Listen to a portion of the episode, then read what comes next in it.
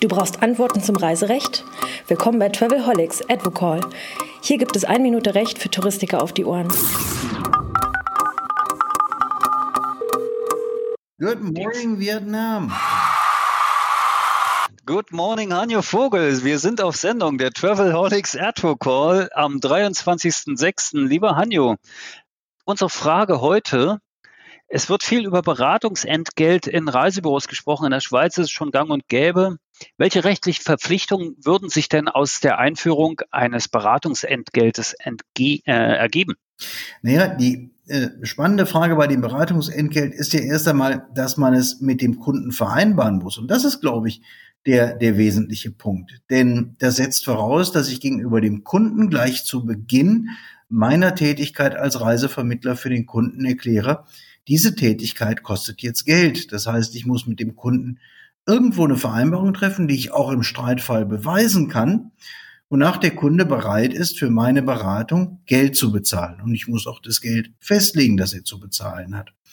Wenn ich all das mache, wenn ich das vernünftig hinbekomme und in meinen Betriebsablauf einbinde, ist das ohne weiteres möglich. Und ich persönlich glaube, dass nach den letzten Monaten eigentlich fast jeder mitbekommen hat, dass das System einen Webfehler hat, der daran besteht, dass Reisevermittler arbeiten müssen, arbeiten sollen, zum Teil gar nicht anders können, weil die Reiseveranstalter sehr bewusst ihre Kunden zu den Vermittlern gesteuert haben, aber dafür jedenfalls aus der Provision gar kein Geld bekommen sollen.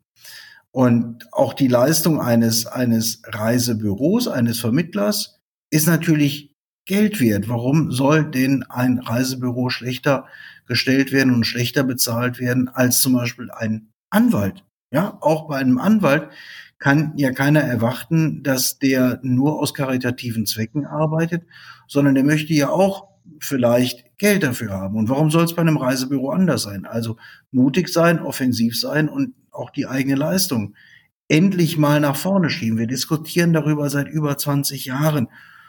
Und keiner hat den Mut, es zu machen, weil alle insgeheim befürchten, wenn ich die 15 oder 20 oder 50 Euro nehme, dann preise ich mich aus dem Markt raus und die anderen werden es schon nicht machen.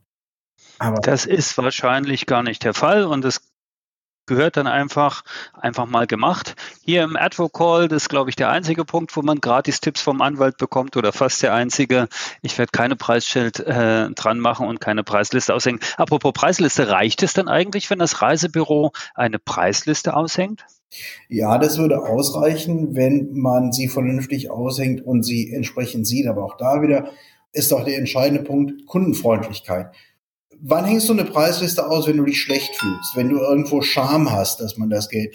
Geh offensiv auf den Kunden zu und sag, passen Sie mal auf, das kostet jetzt 50 Euro, wenn Sie bei mir buchen, wird es irgendwo angerechnet, wenn ich die Buchung zurückzahlen muss wegen irgendwelcher Umstände, äh, bekomme Dann behalte ich das Geld wieder. Ja, oder so. Alles klar. Hanjo, Dankeschön. Wir hören uns morgen wieder und da bleiben wir gleich beim Thema. Da wird es dann um die Informationspflichten gehen. Ciao. Danke. Ciao. Na, schlau gehört? Dann bis zur nächsten Episode von Travelholics, dem Podcast für Touristiker.